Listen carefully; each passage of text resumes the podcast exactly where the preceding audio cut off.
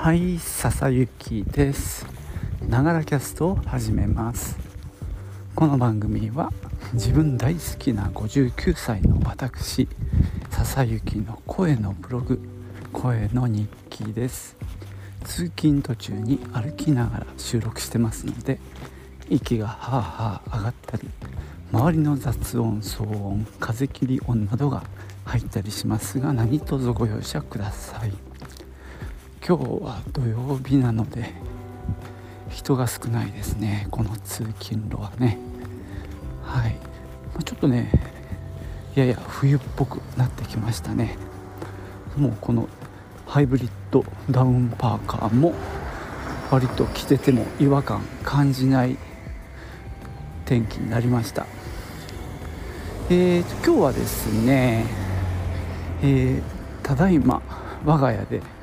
まあ、検討中というか見積もりを出してもらっているソーラー発電についてお話ししようと思います。じゃあ行ってみよう。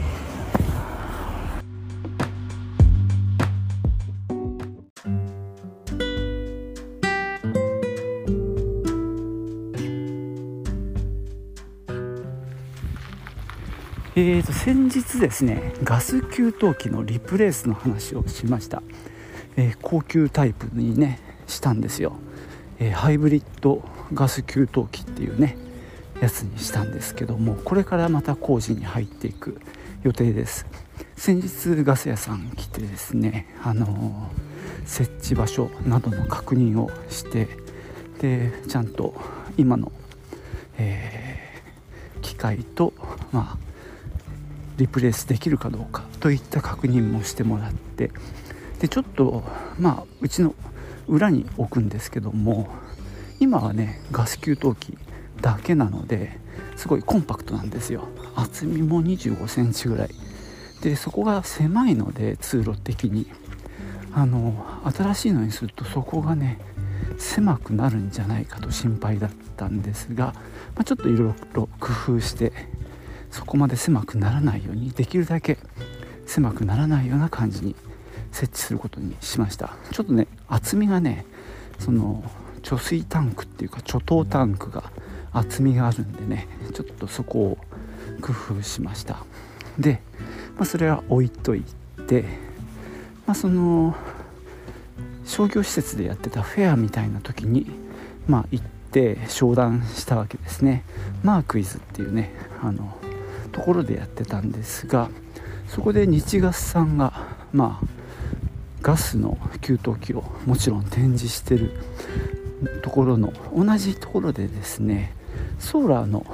展示もしてたんですね、まあ、これはまあ業務提携というか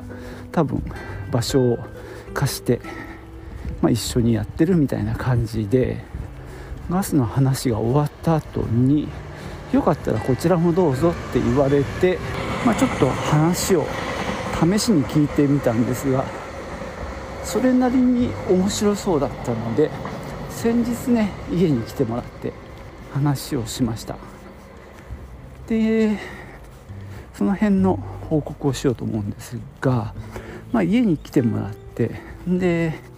まあ、建物の図面なんかを、まあ、写真に撮ってでまあ方角の確認もしてもらって、まあ、うちの場合割と真南に向いてるんで条件はいいんですね。で、平たいあのうちの場合はガルバリウム鋼板の屋根で横にこう酸が走ってるタイプだったかな。ちょっと曖昧だな自分でも。でその辺の話でこれであとはね、えー、年間の電気代と、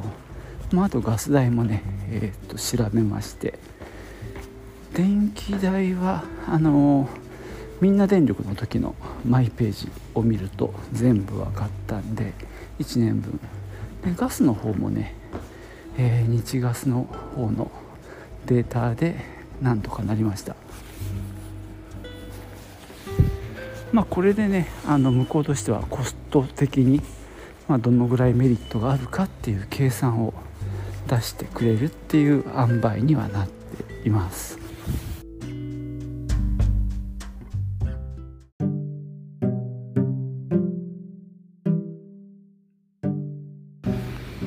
さて、えー、っと家庭に太陽光発電をね取り入れようとする時に多分いろんな選択肢があるかなと思うんですけども、まあ、今回はたまたま日月さんのご縁でえっ、とねそこの会社は日月さんじゃなくてねそのホンダのやってるソーラー事業なんですね。まあもともとホンダってホンダソルテックっていう名前で自社開発した太陽光パネルを使った、えー、ソーラー事業を展開していたらしいんですけどもまあえー、っと56年前かな。あの途中でまあ撤退したんですね、まあ、かなりねあのパネル自体の評判は良かったらしいです。特に環境への負荷が少ないパネルだったしあとこう木の影とかなった時も効率が落ちない発電のねみたいなところで良かったんですが、まあ、通常使われているシリコン系のパネルの価格がすごい下がったっていう時にねもうちょっと値段がやっぱり割高感が増しちゃったらしくて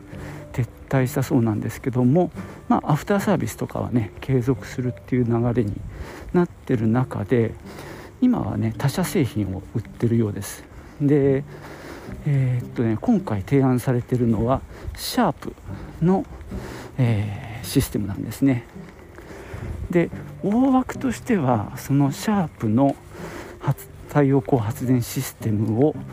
まあ、ローンで、まあ、買うっていうことですね。まあ、ここが1つ目の心配ですよね。ローン組んじゃって大丈夫なのか。パネルが壊れちゃったりした時のリスクとか考えると、まあ、そんなものを載せていいのかっていう不安はまずあります。で一応保険をかけるっていうことになってます。でこれがですねまあローンはね、まあ、通常のあのローン会社のソーラーローンっていうのがあるらしいです。それが JAX だったりするらしいオリコとかじゃないかなと思うんですけどもそういうところでローンを組む。であとはですねシャープの,、まあ、あのやっている、まあ、保険っていうのが保証があるんだよね。その丸ごと15年保証とかまあパネルだけじゃなくてケーブルからあのパワコンとかですねいろいろ全部ひっくるめてのまず保証があるよと。でこれはまああの認定された工務店っていうか施工店じゃないとダメなシステムなんですけども、まあ、そういった保証制度があってで、まあ、さらに保険も、まあ、それもなんだろう最初にお金払うらしいんですけども、まあ、そのメーカーの、まあ、保険保証みたいなものが一応つけていくということでまあで大きく言うと地震以外は大丈夫みたいな 落雷とかさいろいろあるじゃない。あのまあ水害とかこの最近で言うと、まあ、そういったものに対応しているっていうことでまあそういう自然災害リスクとか、まあ、逆にパネルが飛んでっちゃってよそ様に迷惑かけたとかねあるいは火事があったとか、まあ、そういったまあ、自然災害とか、まあ、火事みたいなものへのリスクも一応はあの保証するということなんですね。であとはそのまた金額はこれから出るんですがローンが15年ローンって言ってたから多分1万円を切るぐらいの、えー、ローンを組むんじゃないかなと思うんですけどもあとはそれ蓄電池がついてるんで昼間蓄電してで余った分は売ります。で夜に蓄電池からあの電気を回して使うということで、まあ、電気代を大幅に下げる。で売った金額がまあプラスになって、まあ、そこが儲かるので一応15年ローンを組むんですけどもまあ割と8年ぐらいで返しちゃうっていうのがまあ営業の方のお話です。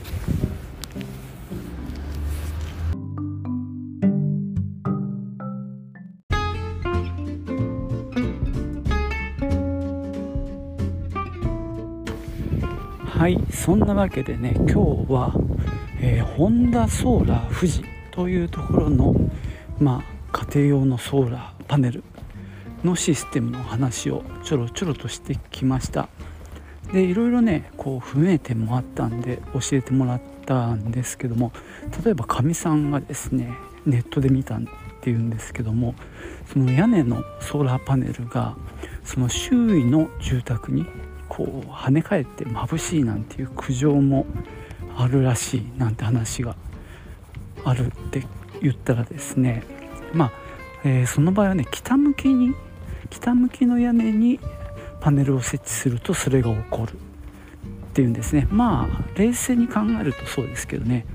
南向きの屋根に乗せた場合は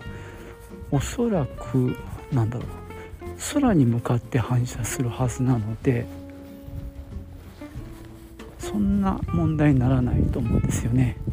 確かに北面であれば結構低い角度で、えー、パネルに対して入射してくるんで反射したものがそのさらに北側にあるお家に光が入るっていうことはありそうですね。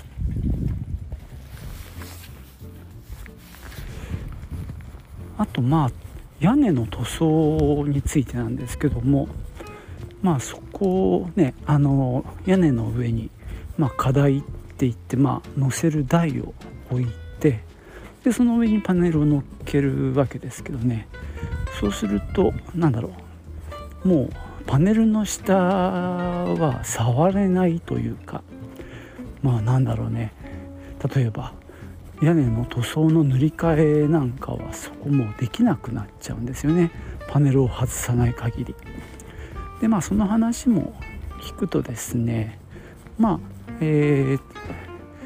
パネルの下の屋根の塗装は基本劣化しにくいっていうことらしいですね。だからまあむしろそこの部分の、えー、塗装代が浮くよということでした。まああれですね。紫外線が当たらないっていう意味では確かに屋根の保護になるのかもしれません。あとまあその雨が流れるじゃないですか。そうだ。うちの場合あの屋根の桟が縦になあの打ってあるんでパネルを乗せたその下を雨がまあくぐってくんじゃないかって話をしたらあのソーラーパネルはねその屋根の一番尖ったところにから張るって言ってましたね。まあ胸っていうと思うんですけどその胸に沿って張るのでそもそも雨がほとんど入ってこないっていうことらしいです。これが逆に軒つまり地面に近い方に沿わせてパネルを作るとその胸からパネルまでの面積の雨がパネルの下をくぐっていくわけですよね。それによってまあ劣化が多少なりとも進むということで、まあ、その人はね胸にくっつけてパネルを設置するからその辺の心配もないなんて言ってました。はい、えー、今日はここまでにしようと思います。またね見積もり等が出たら続きをお話ししようと思います。じゃあまたね。チュース。